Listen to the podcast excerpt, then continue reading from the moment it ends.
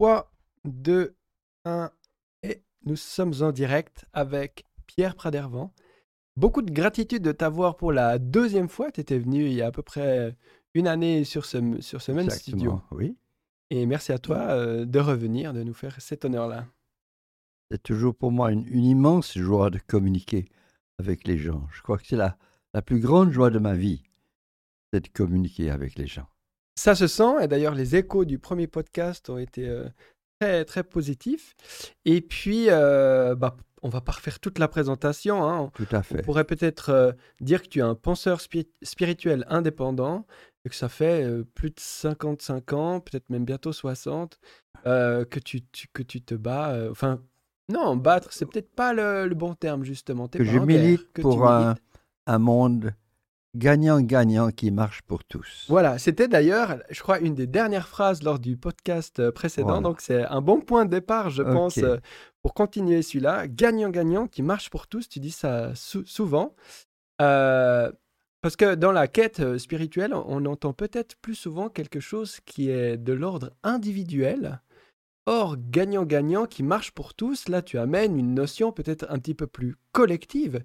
Est-ce que la spiritualité c'est quelque chose qui doit être collectif? Alors, pas nécessairement, bien sûr que non, mais je voudrais dire que la spiritualité n'est pas la note dominante de mon activité professionnelle, pas du tout. C'est quelque chose d'assez, d'assez récent.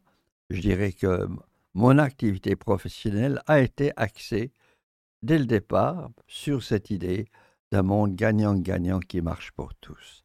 Et de plus en plus, on voit aujourd'hui dans l'état du monde où il est qu'il faut absolument qu'on vise cela. On n'a pas d'alternative. Parce que continuer sur la voie actuelle, avec les disparités gigantesques entre le nord et le sud, c'est s'écraser contre un mur. Exemple, juste un chiffre. Dans le monde, on jette à peu près le tiers de la nourriture produite. On jette en Occident surtout. Hein. Oui, surtout en Occident. Dans un monde où 800 millions de gens se couchent tous les soirs en ayant faim. Donc il y a des problèmes de distribution absolument gigantesques. Mmh tu disais, euh, c'est une idée qui t'anime euh, de, depuis toujours, mais déjà depuis l'enfance. Euh, qu'est-ce, qu'est-ce non, non, c'est, depuis, depuis que je suis arrivé dans le, le tiers-monde en Algérie dans les, dans les années 60 euh, euh, que j'ai vraiment pris conscience. Par l'observation, l'expérience Oui, par le vécu, par, parce que j'ai vécu au milieu de gens très modestes. Euh, j'avais des amis dans tous les milieux sociaux qui a vraiment qui joue quelque chose qui joue pas. Pas de souci et qu'il faut vraiment qu'on rétablisse cet équilibre. Et aujourd'hui, ça devient de plus en plus nécessaire, surtout avec les défis qui nous font face sur le plan écologique. Mmh.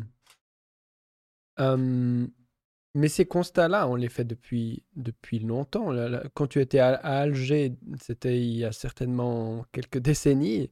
Est-ce que les choses ont évolué dans le bon sens. Est-ce que tu as vu euh, euh, cette, révolution euh, qui est nécessaire, que tu appelles de tes voeux, se produire d'une certaine manière, ou, au contraire, tu as l'impression que c'est toujours un chemin contraire, voire quelque chose qui, en, qui empire avec les jours qui passent?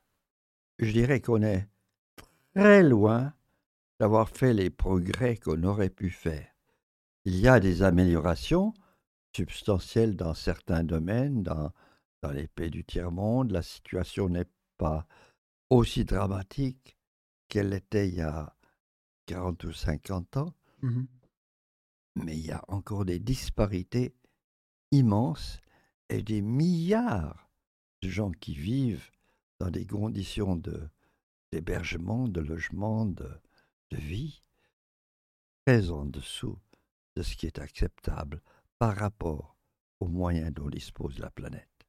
Mmh Et Alors on pourrait penser des fois quand on se dit ok c'est une, une réflexion euh, spirituelle qu'il qui, faut faire, euh, on en a parlé un peu la dernière fois hein, de ce que ça signifiait déjà, euh, le pardon, l'amour, toutes ces, ces, ces, grandes notions hein, qui, normalement sont portées par les religions justement, mais c'est là où on va se dire oui mais on a déjà essayé les, les religions, le chemin de, de, la croyance, la religion euh, tout ça, ça mène aussi au désastre. Ça a peut-être amené l'éthique, la morale à un certain moment euh, donné. On a pris euh, conscience de, peut-être certaines choses, mais ça a aussi créé des, scissions, des guerres, des oppositions, des conflits.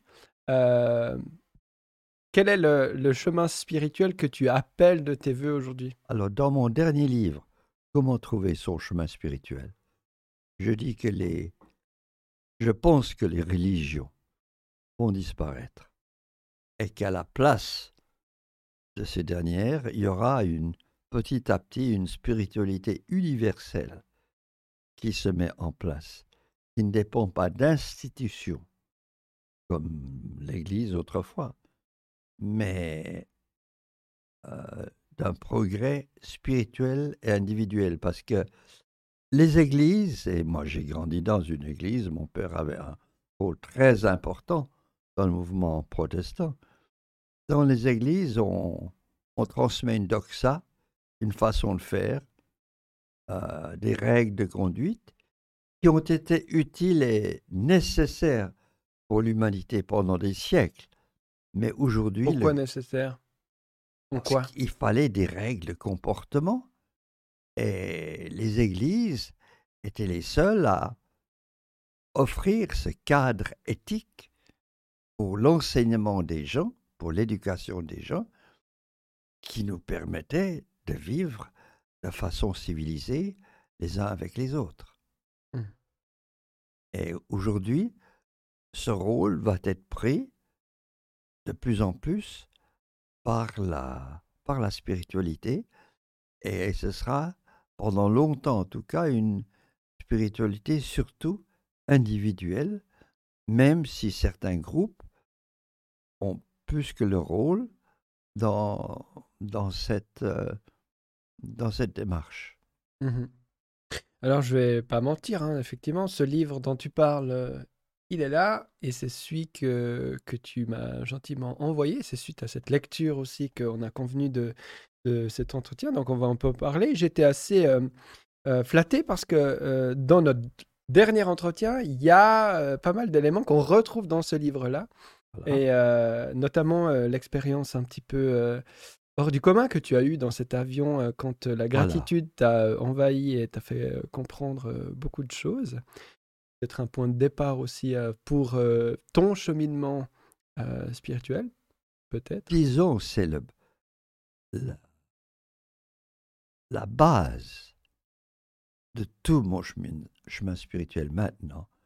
C'est simplement vivre cette vision de l'amour infini cosmique que j'ai eu dans l'avion. Parce que la, gratitude, euh, j'ai eu ce qu'on appelle une expérience hors corps. Mmh J'étais projeté en dehors de l'avion, je n'étais ni dans le temps, ni dans un lieu. J'étais simplement dans un espace où il n'y avait qu'un ressenti extraordinaire d'un amour infini, tout-puissant, omniprésent, capable de résoudre absolument tous les problèmes. D'ailleurs, ce qui était le cas, puisque je crois qu'à l'époque tu étais malade et dis-tu. J'avais la dysenterie. La dysenterie. Hein. J'avais la dysenterie, j'étais revenu, je, revenais d'Afrique avec un cas de hmm. dysenterie et j'étais instantanément, instantanément guéri de cette dysenterie par cette vision. Alors, ce qui, m'a plu dans, ce livre, c'est que tu, invites à l'introspection, évidemment, et à certaines questions, notamment assez vite. Tu, tu vas poser la question demandez-vous qui vous êtes au fond. Donc, du coup, moi, je vais te la poser un petit peu, celle-là. Parce que, euh, en général, quand on rencontre quelqu'un, on dit oui, euh, bonjour, présentez-vous succinctement. Puis alors là, on va parler de ce que je fais euh, dans la vie, etc., etc. Mais là, la question que je vais te poser, alors, c'est Pierre qui es-tu au fond? Alors, tu viens de dire, il y a un Pierre social, qui est sociologue, qui est formateur, qui est écrivain, y a mille activités encore. Et puis, il y a un Pierre qui est un aide spirituel, qui vise un objectif spirituel, qui pour lui maintenant est, est très clair. C'est celui d'un monde illuminé par l'amour, car je crois que l'amour est vraiment la réponse à absolument tous les problèmes. C'est aussi ta définition de, de la spiritualité? Non, j'ai même pas pensé. Euh, je pense que ma définition de la spiritualité, si tu me le demandes comme ça, brûle pour point, ce serait vivre à chaque instant sa plus haute idée du bien en étant conscient qu'il y a une force extraordinaire qu'on peut appeler divine qui dirige tout l'univers et ma vie chaque instant. Et du coup, si tu dois répondre à cette question, qui est Pierre? Au fond, pas l'aspect social, mais qui est Pierre euh, de lui? Tu, tu, réponds comment? Ça, c'est une réflexion que tu as fait, puisque j'imagine que tu invites les gens à le faire, c'est que tu l'as fait peut-être. Un chercheur spirituel. Voilà, pour être tout simple. Donc, il y a cette notion de, quête et de chemin dans, dans, dans, chercheur. Exactement, exactement. Euh, la spiritualité est un domaine tellement vaste Mmh. tellement infini que je n'ai que commencé à cheminer tu, parlais sur ce chemin. à l'école enfantine ou quelque chose voilà, après la crèche. Hein. Euh, moi, je suis formateur aussi, j'en sais la gouvernance partagée, euh, certains collectifs. Et puis, je dis souvent maintenant, parce qu'il faut changer un peu de paradigme, c'est que l'ancien modèle, c'était c'est l'objectif qui compte. Il n'y a que ça qui compte. Donc tout le monde est tourné vers l'objectif et puis on, va là-bas. Et euh, on définit le critère de réussite de notre action, c'est si on a atteint ou non euh, l'objectif. Et puis bah, maintenant, on commence à, se poser la question de mais finalement, est-ce que le chemin n'est pas aussi important que l'objectif? Et du coup, pour être euh, équilibré, ben moi, ma réflexion, c'est de dire bah oui, le chemin, il a une importance aussi significative que la finalité. Mais finalement, est-ce que toi, tu dis pas même, en fait, la finalité n'a pas tellement d'importance, il n'y a que le chemin qui compte Est-ce que Je dirais le, le chemin est la finalité. La façon de voyager, c'est l'objectif. Est-ce que je voyage avec amour ou est-ce que je voyage de façon quelconque, euh, sans préoccupation particulière pour les autres, euh, d'une façon de guillemets normale pour notre type de société? Où est-ce que je suis Sur un chemin intérieur, à chaque instant?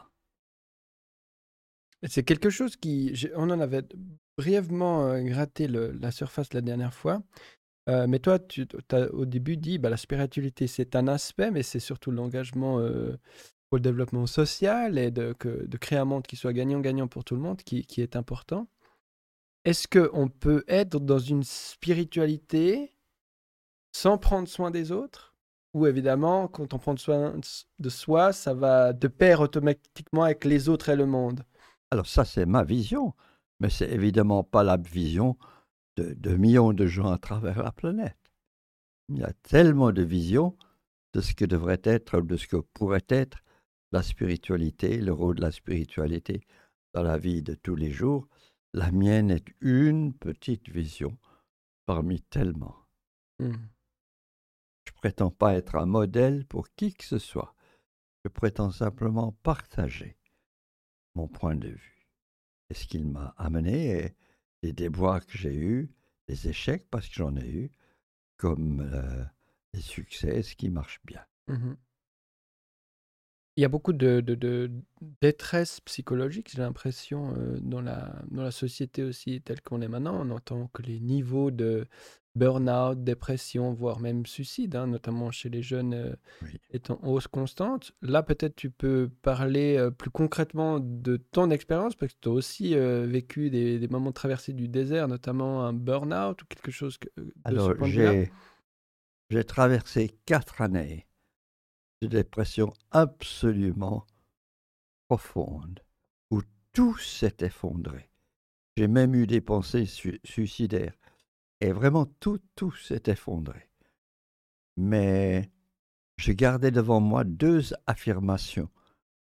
Euh, celle d'un grand penseur spirituel américain, Mary Baker Eddy, une métaphysicienne américaine du 19e siècle, qui, qui disait Une profonde sincérité est sûre du succès, car Dieu s'en occupe. Et je savais que j'étais profondément sincère dans ma démarche de vie en général.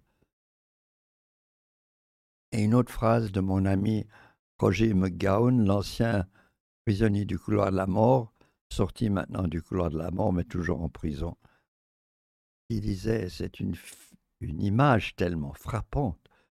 Je suis attaché par la main droite à une corde, suspendu à une corde par la main droite. Ma main gauche est attachée derrière mon dos. Ma main gauche est attachée derrière mon dos. Et quelqu'un me tire les pieds. Je m'accroche, je m'accroche, je m'accroche. Alors je me suis accroché pendant quatre ans. Et je suis sorti du tunnel. Et aujourd'hui, je dis merci pour le tunnel. Parce que je me suis débarrassé de beaucoup de scories. Et j'ai surtout élargi ma vision de la spiritualité, je crois de façon très très importante.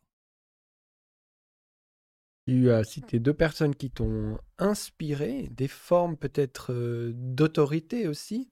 On a vu euh, avec le Covid que la confiance que les gens ont envers leur autorité a une tendance à être euh, beaucoup plus remise en question peut-être qu'à l'époque aussi. Est-ce que c'est le nombre de- des sources d'autorité, c'est la perte de sens justement ou de réflexion sur les, les valeurs profondes? Tu as aussi fait une réflexion, je crois, sur l'autorité. C'est quelque chose qu'on discute souvent ici aussi. euh, ici. L'au- L'autorité sur laquelle on pourrait, on devrait s'appuyer pour avancer sur un chemin spirituel peut-être, ou sur son chemin de vie peut-être plus simplement. Euh, comment, quels outils tu pourrais donner, puisque ce livre, c'est un petit peu ça. hein. Moi, je trouve que c'est un peu une boîte à outils Voilà. pour essayer des choses, euh, pour avancer sur le chemin de, de la vie. Est-ce que tu as quelques conseils à, à donner à ce niveau-là? Ou une réflexion peut-être aussi euh, au vu de la traversée du désert de ces deux dernières années, mais cette fois pas pour un individu, mais peut-être pour la planète entière, pour la première fois de l'humanité, on a fait euh, tous face à quelque chose euh, de, de très précis, un virus. euh, Enfin, c'était peut-être pas la première Oui. fois, mais on l'a partagé Oui. cette fois de, de manière beaucoup plus commune que peut-être. euh, Je crois que c'est la première fois que l'humanité fait face, comme humanité, à un défi qui frappe toute la planète. Il n'y a pas de pays qui est- n'est pas soumis au Covid sur la planète, à ma connaissance. C'est donc euh, une première sous cet angle-là. Maintenant, pour revenir à l'autorité, pendant des millénaires, l'humanité a fonctionné avec des autorités très très claires. L'autorité du pouvoir, ce n'était pas des États à l'époque, c'était des royaumes, mais l'autorité du, pouvoir central et surtout en, en Occident, l'autorité de l'Église. L'autorité de l'Église était quasi absolue jusqu'au XIXe siècle. Et je m'excuse de cet étou. À partir du XIXe siècle, toutes les autorités ont commencé à être remises en question. Et ça, c'est quelque chose de totalement nouveau dans notre culture. Et aujourd'hui, euh, prenons le cas du coronavirus, il y a des autorités éminentes des deux côtés euh, qui pensent avoir raison, qui disent des choses totalement contradictoires concernant le coronavirus, de telle façon que le, pauvre Pékin dans la rue euh, ne s'y retrouve plus. Euh, L'Église, qui était l'autorité centrale, morale de nos sociétés, a quasiment disparu. Son, euh, message n'est plus entendu. Mais dans le domaine de l'éducation aussi, par exemple, quand j'étais enfant, euh, le professeur, l'instituteur, savait tout. Personne n'aurait songé à contester son autorité. Aujourd'hui, les enseignants sont contestés par leurs élèves de façon extraordinaire et parfois les élèves savent beaucoup plus sur un certain thème que leur propre prof. Et même chose dans le domaine de la médecine. Quand j'étais enfant, le médecin de famille, c'était le dieu de la famille. Ce qu'il disait était la vérité. Aujourd'hui, les médecins ont perdu cette aurore d'autorité et de plus en plus, les médecines alternatives s'imposent comme des modèles de vie valables. Donc, nous vivons dans une société qui est difficile à vivre, notamment parce que les autorités claires qui existaient pendant si longtemps ont disparu. Et quelque part, chacun doit devenir sa propre autorité. Alors c'est une, chance extraordinaire d'émancipation, de grandir, de devenir soi-même, mais c'est aussi difficile à vivre. Tu te dis c'est difficile à vivre parce que toi-même tu le vis ou c'est une observation, notamment à travers des stages où tu rencontres beaucoup de gens qui... C'est une euh, observation face à la société, je dirais comme sociologue, que, les, que nous vivons dans une société où il est difficile à vivre, entre autres, parce que par exemple dans, dans le domaine de la santé, il y a des approches qui peuvent être tellement différentes. Un médecin vous dira une chose, vous allez voir un autre médecin qui vous dira un message contre, totalement contraire. Mmh Et ça, il y a 50 ans, 60 ans, euh, ça n'existait pas. Mmh C'est donc un développement récent.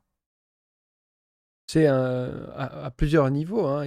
Tu as donné l'exemple du médecin, mais euh, effectivement, quand on va sur Internet, on trouve des, articles de, ah! journaux qui, qui, couvrent un sujet, mais parlent de choses complètement euh, différentes qui, qui s'opposent. Est-ce qu'on ne serait pas à une période où il y a effectivement plein de paradoxes qui sont mis à jour, et puis, ben, d'une certaine manière, essayer de résoudre ces paradoxes sans, parce qu'on a l'impression qu'il du coup, il faut choisir un camp ça peut aussi être un, des problèmes de cette euh, cacophonie, c'est-à-dire que on croit toujours qu'il y a une vérité puis qu'il faut la choisir et puis du coup combattre la désinformation ou la mésinformation ou le mensonge ou le fake news, tu sais. Non, pas du tout. Pour moi, simplement, à chaque instant, je choisis ma plus haute idée de ce qui est juste et bien. Je dis que c'est la bonne, mais c'est ma plus haute idée, c'est ce qui est juste et bien pour moi en cet instant. Alors on dira que c'est un individualisme effréné. Mmh Je crois effectivement que nous sommes dans une société où de plus en plus les gens vont devoir devenir autonomes. Les gens ont accepté des autorités centrales de toutes sortes pendant des siècles, pour ne pas dire des millénaires. Mmh Elle fonctionnait bien comme ça, bien entre guillemets. Aujourd'hui, l'évolution de la société, du monde, nous oblige à avoir une approche tout à fait différentes où de plus en plus les individus vont devoir trancher pour eux-mêmes dans de plus en plus de domaines. Le, le problème à ça, parce qu'il y en a qui du coup le, le font, j'imagine, c'est que assez vite, euh, l'accusation est telle que tu viens de la prononcer, c'est-à-dire, euh, oui, alors tu es un, individualiste, égoïste surtout. Hein. Par exemple, ceux qui décideraient que pendant cette période du Covid, euh, on le voit, ça, ça a fait beaucoup de ravages et ça continue à en faire, décider par exemple de ne pas se vacciner, ce serait une forme de décision autonome. Mais l'opprobre est tout de suite lancé en disant, ben voilà, mais en, prenant cette autonomie, vous êtes d'une certaine manière quelqu'un d'égoïste parce que vous pensez qu'à vous et pas aux autres, etc.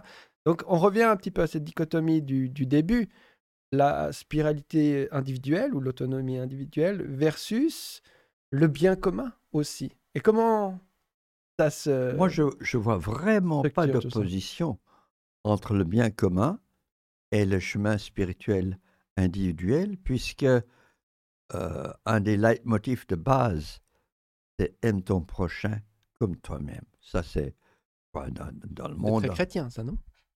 C'est universel? Mhm. Aujourd'hui, c'est universel. Et pour moi, c'est la base de toute moralité moderne, contemporaine. Justement, je refuse cette dichotomie entre spiritualité individuelle et collective.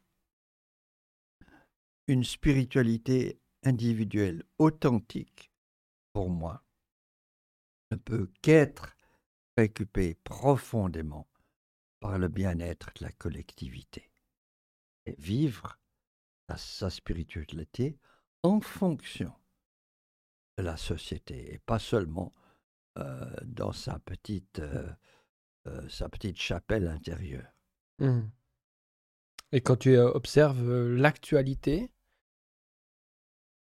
qu'est-ce que ça t'évoque Alors moi, par exemple, aujourd'hui, j'ai longtemps travaillé spirituellement pour M. Poutine.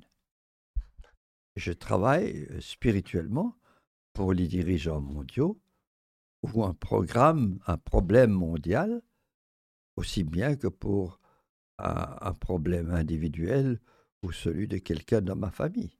Donc tu es un agent russe, c'est ce que tu es en train de me dire. je plaisante. Quand tu dis je travaille pour M. Poutine, peut-être, euh, enfin du coup j'imagine que... Alors là on peut aller... Alors je reprends le mot je travaille. Qu'est-ce que tu veux dire par là? Je veux dire, je l'entoure de mes pensées spirituelles, de mes bénédictions, pour qu'il soit guidé apprendre le chemin juste, sans que je sache quel est ce chemin. Mais je, le fais, je fais cette prière aussi pour M. Biden, euh, aussi pour nos élus.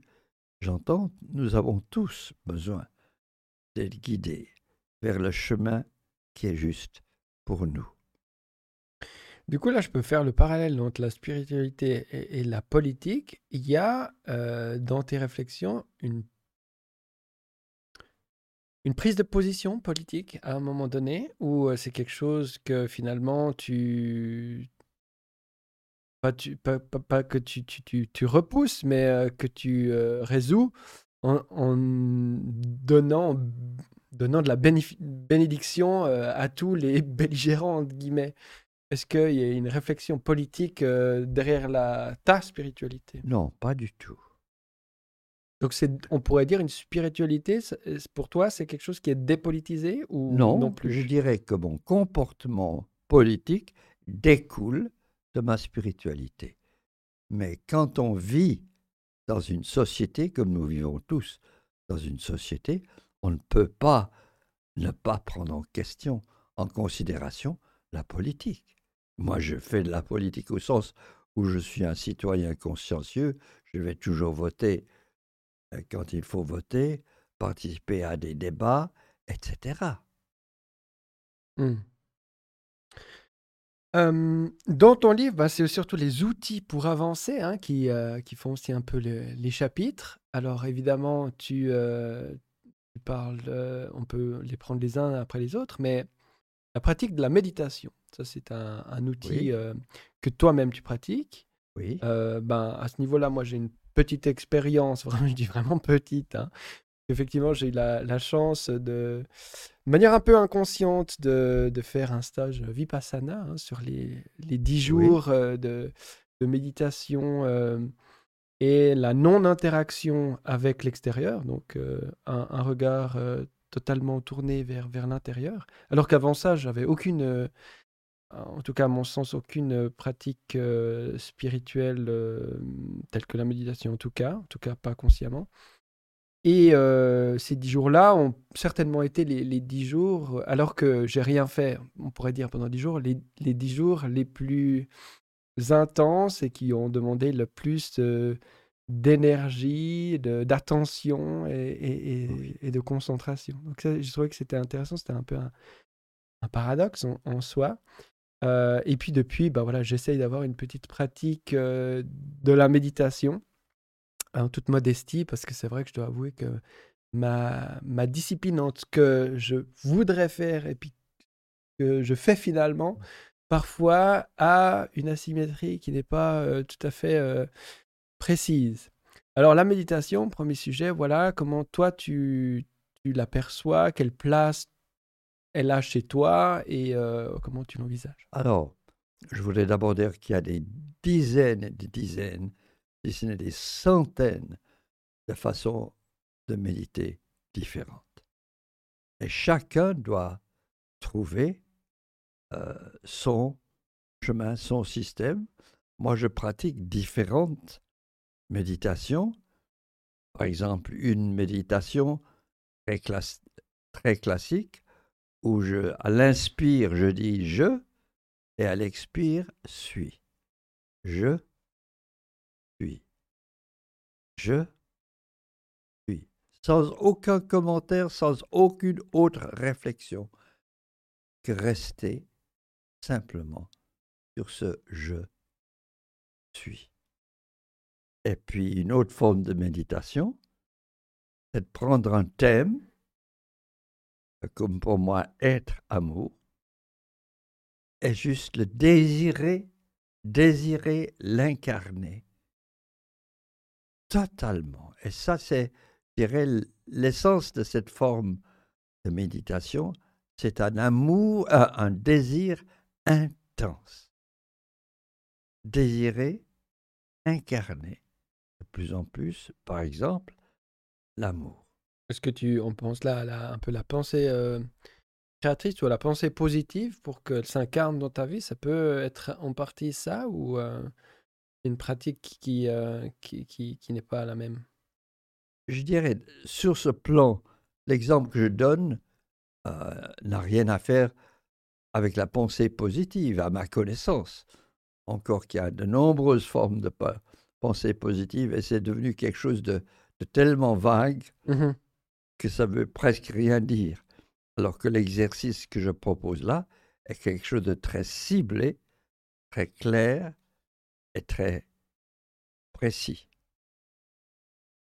Après, euh, de manière très prati- pratique, en termes de, de fréquence, de, de temps, euh, ça c'est que chacun, j'imagine, doit, trouver ce qui, ce qui lui convient. Il n'y a pas de règle absolue, mais euh, toi, Alors euh, moi, j'ai la chance d'être à la retraite, du moins en tout cas administrativement, puisque je suis très très actif, encore professionnellement, mais j'ai la chance de pouvoir disposer de mon temps librement. Et tous les matins, je m'offre en tout cas, normalement, si je n'ai pas un voyage ou quelque chose, une heure et demie pour le travail spirituel qui inclut la méditation, mais la méditation n'est qu'une partie de ce travail spirituel. alors donne-nous un peu euh, les autres outils euh, à ce travail spirituel. Alors, euh, il y a par exemple ce travail pour les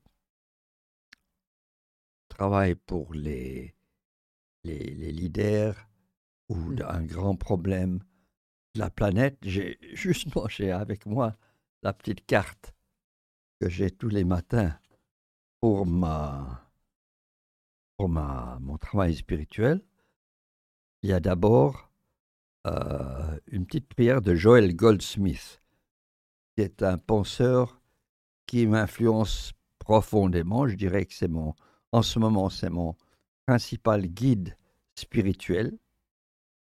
C'est un penseur américain du siècle passé qui a eu une grande influence et c'est le plus clair de tous les penseurs spirituels que je connaisse sur la non-dualité. Il est d'une clarté extraordinaire sur la non-dualité.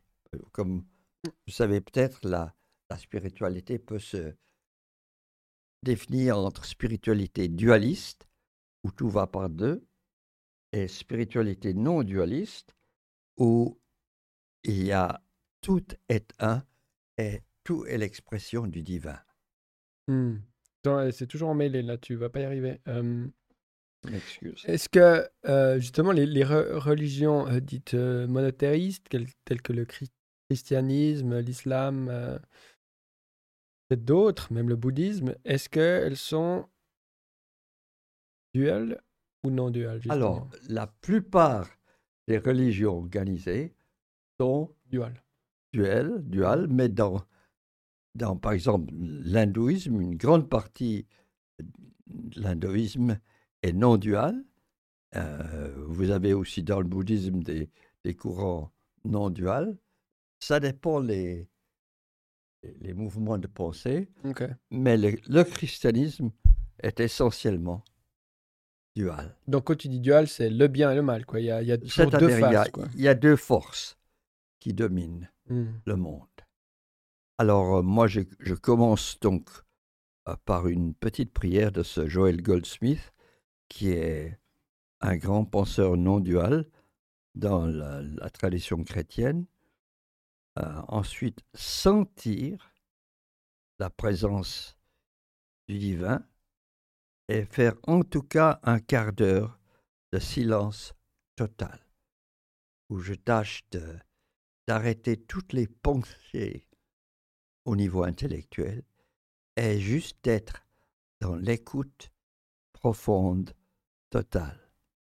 Ensuite, cet exercice dont je parlais tout à l'heure, m'identifier à l'amour, souhaiter, désirer ardemment devenir amour dans tout ce que je fais. Ensuite, la respiration, je suis comme forme de méditation. Je fais ça en tout cas un quart d'heure.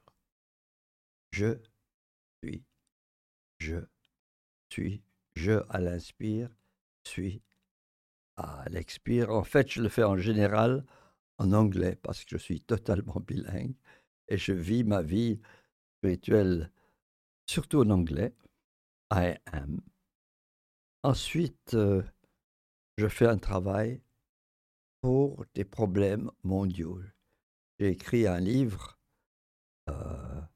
365 euh, bénédictions pour me guérir moi-même et le monde, en anglais, que j'utilise comme base de ce travail pour le monde. Par exemple, je prendrai les enfants des rues ou, les dirigeants d'entreprise ou, ceux qui ont des responsabilités politiques, et je ferai un travail spirituel pour cette classe de personnes.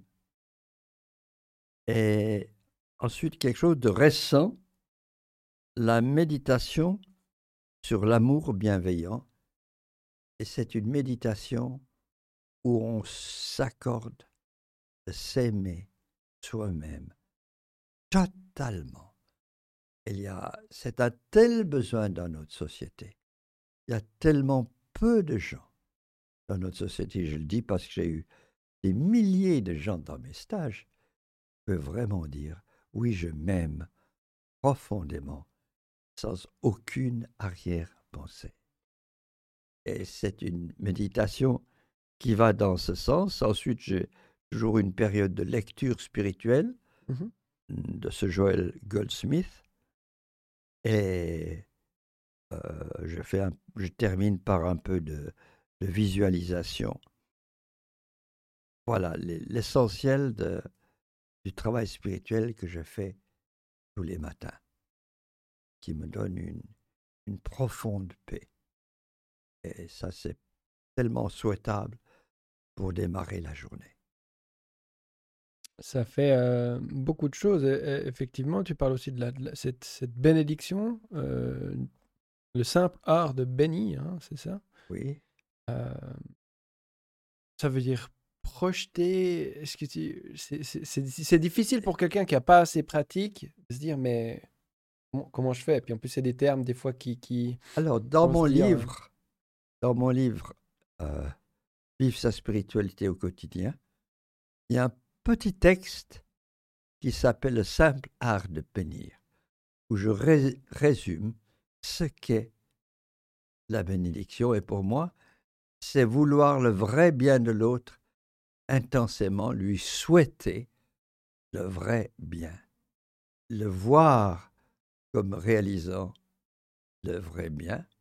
Ou par exemple, euh, une bénédiction que j'aime énormément, j'ai pas de voiture, je suis toujours dans les transports publics, et j'aime regarder une personne vraiment en face.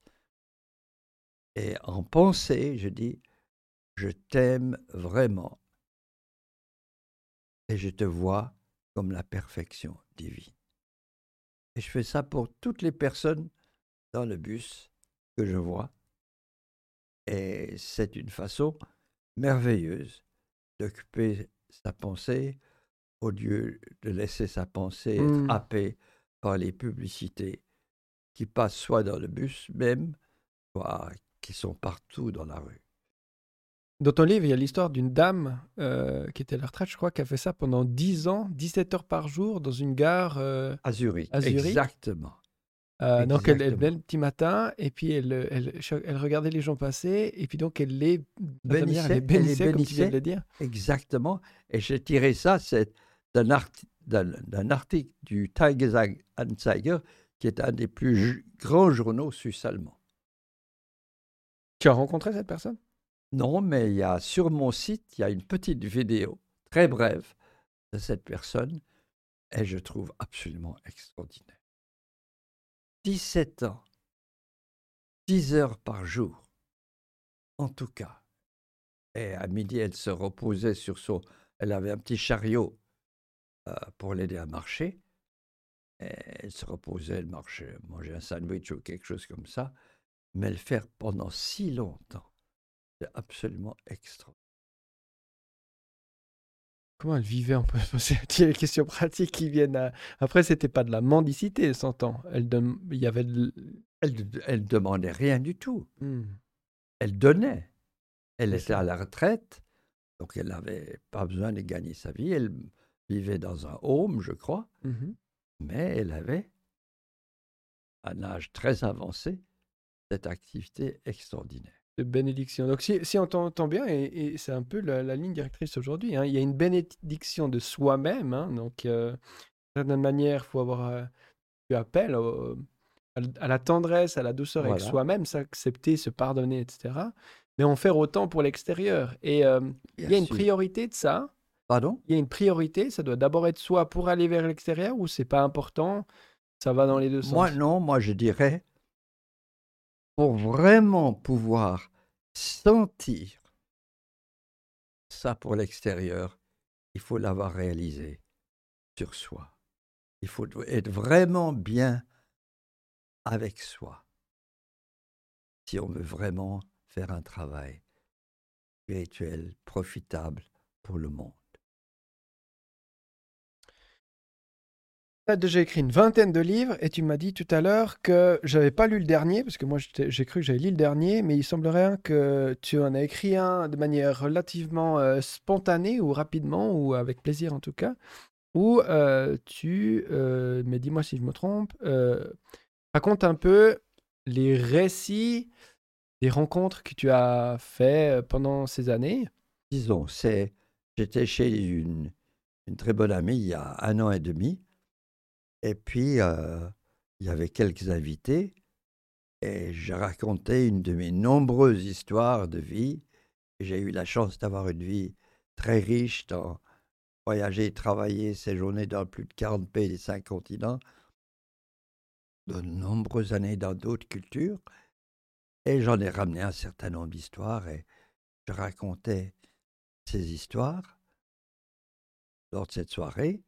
Et deux amis se sont euh, écriés presque en même temps Pierre, il faut absolument que tu écrives un livre de tes, de tes histoires. Et je m'y suis mis dans les jours suivants. Et je l'écris, je crois, en trois ou quatre jours. J'ai jamais eu autant de plaisir à écrire un livre.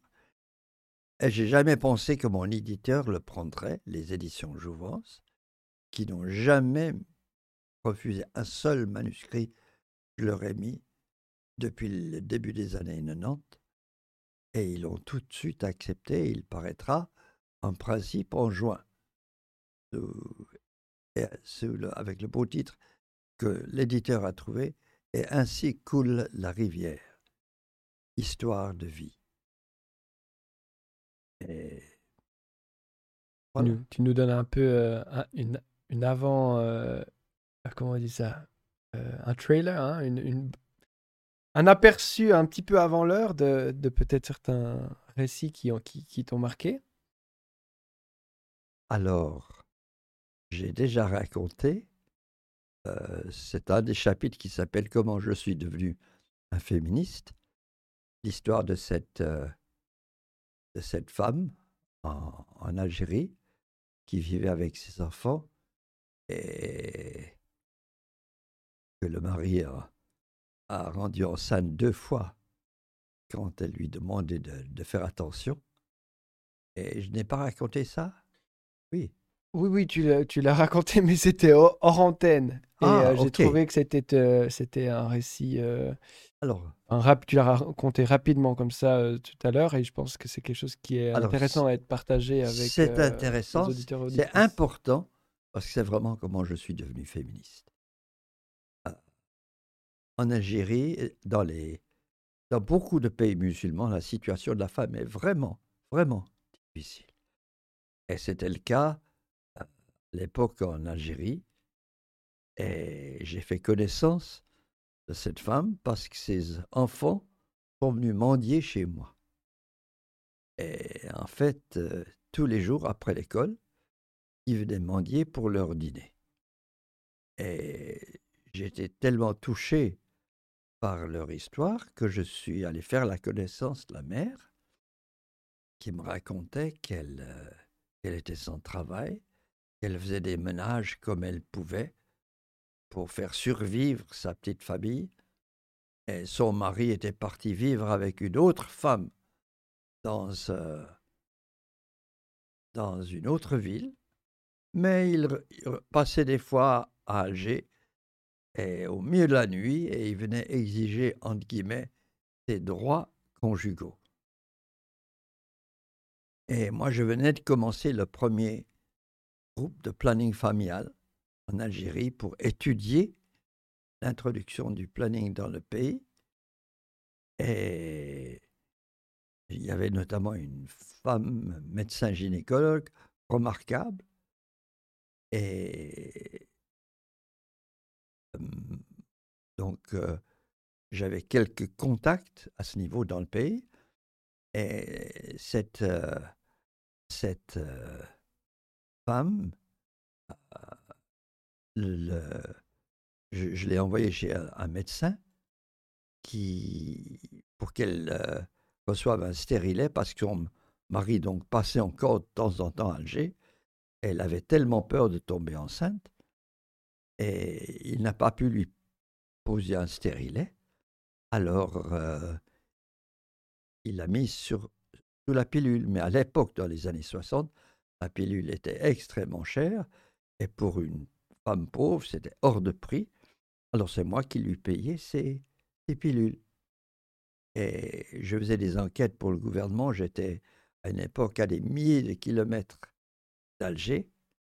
Elle est tombée en panne de pilules. Son mari arrive au milieu de la nuit. Pour exiger ses droits conjugaux, elle lui le supplie de faire attention parce qu'il n'avait pas pris de pilule. Et lui a une immense grossièreté et l'a laissée enceinte. Elle était terrifiée et j'ai réussi à lui trouver un, médecin français qui était un saint parce qu'il euh, faisait des avortements alors que l'avortement est puni d'emprisonnement à l'époque. Et notamment en Kabylie, si une jeune fille tombait enceinte avant le mariage, son grand frère devait l'égorger. Et c'était encore la norme. Et il a sauvé de nombreuses jeunes femmes berbères de la mort en leur faisant un, avortement. Alors, euh, je lui ai envoyé mon ami, cette, cette jeune femme, et il n'a pas pu lui poser un stérilet, donc il l'avait mise sous, sous pilule, comme je l'ai dit. Et j'étais à l'intérieur du pays, et donc son mari l'a visité, et a fait ce qu'on appelle un viol conjugal, et la laisse enceinte, donc elle euh, est allée chez ce... Je l'ai envoyée chez cet ami qui a pu lui faire euh, un avortement.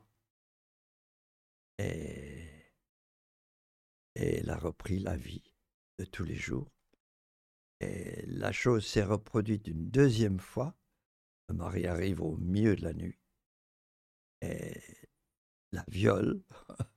elle repart en l'ayant laissée enceinte. Cette fois, elle a tâché de décrocher l'enfant avec un fil de fer. Ses voisins l'ont emmené à l'hôpital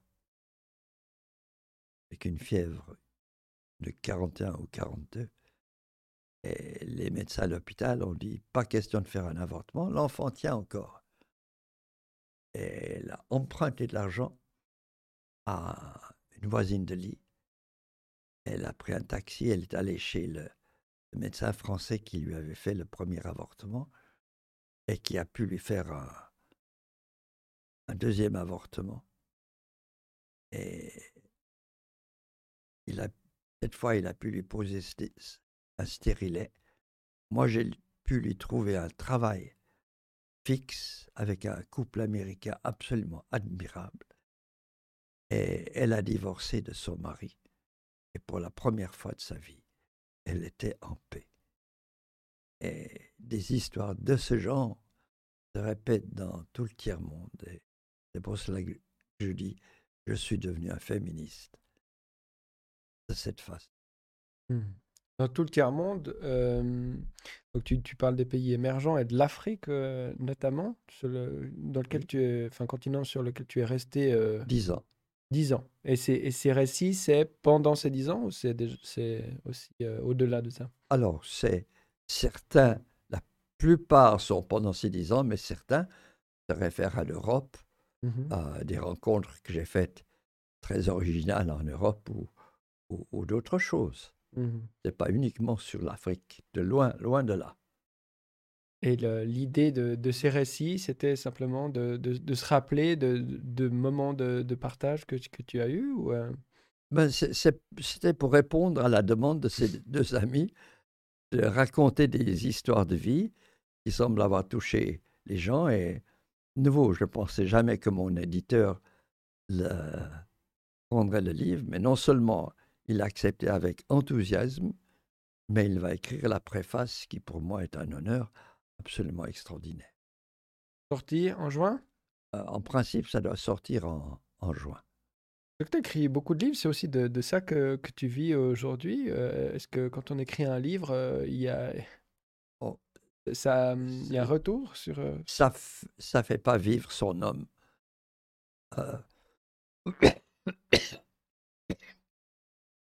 Moins qu'on soit un grand auteur à succès comme un Hulbeck ou des, des gens comme ça, mais c'est surtout pour le retour des lecteurs. Des retours tellement positifs que, que pour moi, ça vaut la peine d'écrire des livres. Sous quelle forme? Parce que je, simplement, je sais que ça touche les gens mmh et ça ouvre leur horizon à d'autres réalités qu'ils ignoraient complètement. Tout à fait. Alors tu dis, euh, les retours sont, sont positifs, mais tu es sur les réseaux sociaux, toi? Non, pas du tout. Les Absolument gens, comment? pas. Ils te téléphonent, ils t'écrivent, ils font quoi? Ils m'envoient des mails, Des emails. essentiel des mails. Hmm. Parce qu'on peut euh, trouver ça sur le site euh, internet euh, Vivre Autrement, c'est ça? Vivre autrement, exactement. Eh bien, euh, beaucoup de, beaucoup de, de choses, effectivement. Euh, de- Qu'est-ce que je voulais encore euh, engager comme, euh, comme, comme discussion, là, en tout cas, que j'avais prévu? Euh, Pendant le Covid, ben, toi, c'était surtout à travers les stages hein, euh, que, que, que, que tu... Ton activité, c'était beaucoup les, les, les stages. euh, Donc, tu Euh, fais je- venir je des gens, mais là, il continue. pendant deux ans Alors, pendant une année, une j'ai... limitation à, à- à inviter les gens euh, en présentiel, hein, on dit ça comme ça maintenant. Alors, Comment tu as fonctionné? pendant une année, j'ai dû annuler tous mes stages et ça a repris très, très doucement. Euh, quand les règles n'étaient pas claires encore, j'ai commencé à faire mes, mes stages chez moi. Maintenant, je, je continue. Euh, C'est des, des tout petits groupes parce que j'ai aussi j'ai d'autres amis formateurs. Depuis le Covid, les, les inscriptions pour les stages de développement personnel semblent avoir passablement chuté. Hmm. Mais je- moi, je fais un stage même avec euh, 4-5 personnes. J'ai un immense plaisir à, à faire un stage. Mhm. Ce n'est pas le nombre qui compte, mais de sentir que ces stages apportent vraiment quelque chose d'important dans la vie de leurs participants. La différence entre développement personnel et hum, chemin spirituel, il est... Bon, c'est c'est purement factice, à mon avis. C'est-à-dire, moi, je ne peux pas dire, voilà, le développement personnel commence là et la spiritualité commence là. Il y a une, une je dirais, les, les, les deux se- s'interpénètrent s'interpénètrent profondément. Quand on fait un, un chemin spirituel, on s'ouvre naturellement à de devenir un, un meilleur humain, un meilleur être humain. Donc, euh, j'arrive pas à, à vraiment séparer rigoureusement les deux. Mais il est évident que quand on suit un chemin spirituel, on fait un certain nombre d'exercices qu'on ne ferait pas dans un stage de développement personnel. Hmm. Alors, euh, ben voilà. Tu avais, euh, la dernière fois, si mes souvenirs sont bons, un petit peu peut-être eu l'espoir ou la réflexion que le, Covid n'était pas forcément quelque chose uniquement négatif, euh, mais que peut-être des leçons seraient tirées ou des réflexions, ou que peut-être ça, pousserait euh, à un changement, peut-être, plus, à plus large échelle. Alors, c'est pas qu'on est complètement derrière, mais après deux ans de- d'évolution, est-ce que tu as l'impression qu'effectivement, il y a euh, quelque chose qui a changé? Alors moi, je trouve que c'est encore trop tôt pour porter un jugement là-dessus. Aujourd'hui, je ne saurais vraiment pas euh, répondre de façon intelligente à ta question. Hmm. Désolé. Mais c'est, je suis pas déçu. C'est que moi, j'observe aussi pour l'instant pas grand chose qui me permette de dire Ah, Voilà. tiens, c'est, différent maintenant. Il y a plutôt un empressement à, à revenir comme avant. Alors, à comme avant, ben, je peux comprendre. C'est une certaine stabilité aussi, peut-être pour certains, ou certains, certains accès.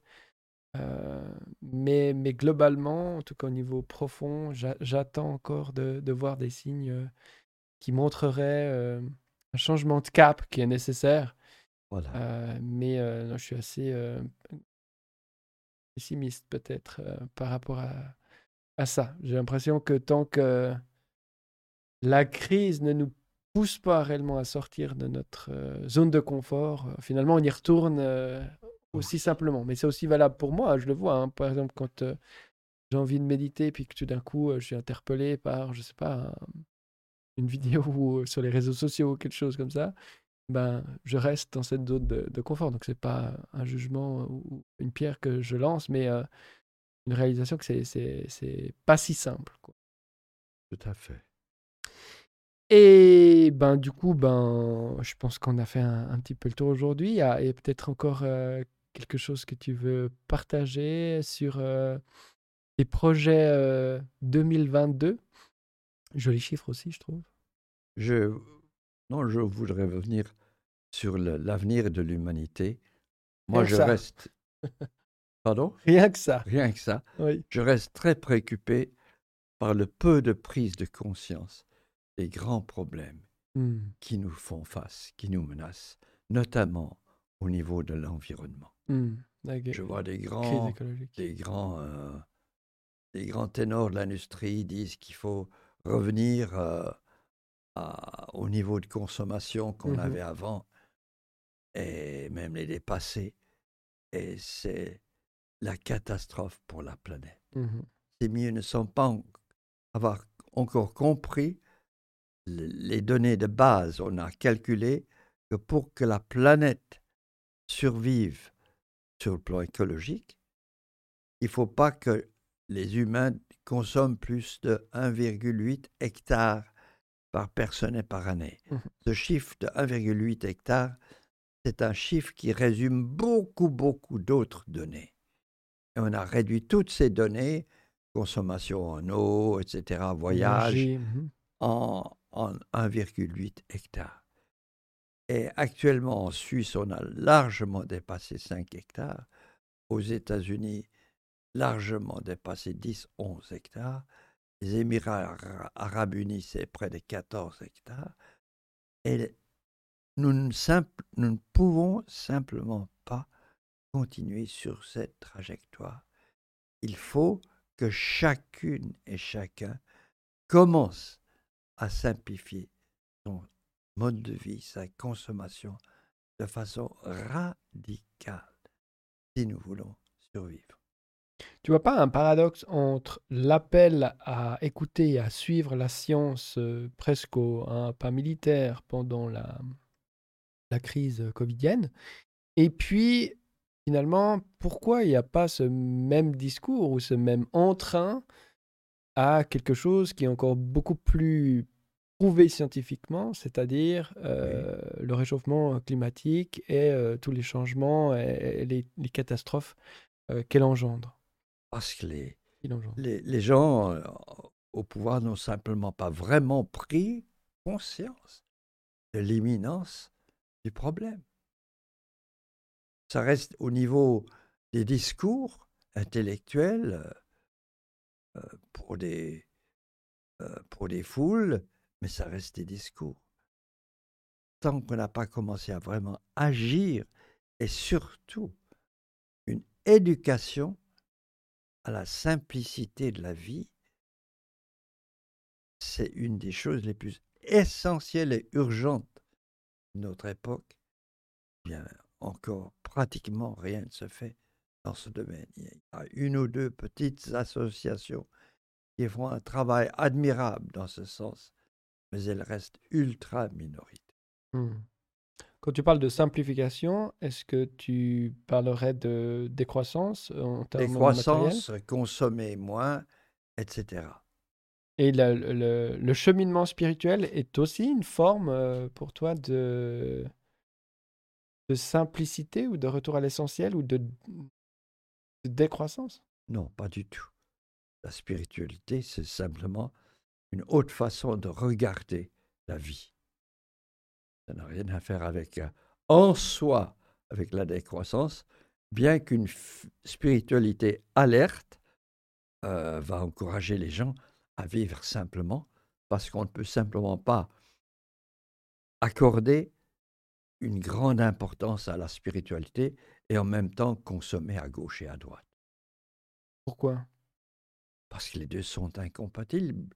L'une est à visée matérialiste, la consommation, alors que la spiritualité est à, est à l'inverse. C'est au niveau spirituel, au De niveau l'être des, profond. des- des idées et de l'être profond. Mhm. Donc c'était aussi important, effectivement. De... On en parle souvent hein, sur ce, ce podcast. On fait souvent venir des, des gens qui, qui parlent de l'écologie, parce qu'effectivement, Voilà.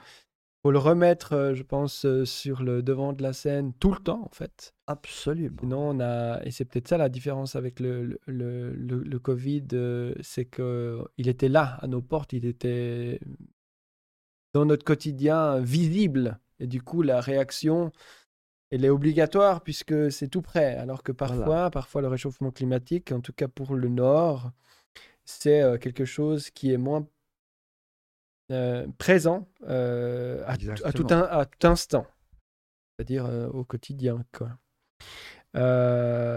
et puis, il y avait encore ces, ces, ces deux questions-là que tu posais. Qu'est-ce que je recherche vraiment dans ma vie spirituelle? Est-ce que ça se résume finalement à la paix, à l'amour intérieur? Ou est-ce que c'est plus complexe que ça? Eh ben, Je dirais chacun doit trouver sa réponse à ça. Hein, pour, pour moi, la, la vie spirituelle, c'est aussi la transformation de la planète peux pas séparer l'un de l'autre. Si je suis vraiment dans la spiritualité, alors je suis dans l'amour de mon prochain. Et l'amour de mon prochain, c'est avoir une planète où il fait bon vivre. Et la boucle est bouclée, ce serait prendre soin de soi-même, des autres et de la planète. Absolument. Merci Pierre Pradervan. Ça a été mon plaisir. Toujours le, bienvenu en tout cas ici. Je te souhaite une bonne journée. Merci. Ciao. Au revoir.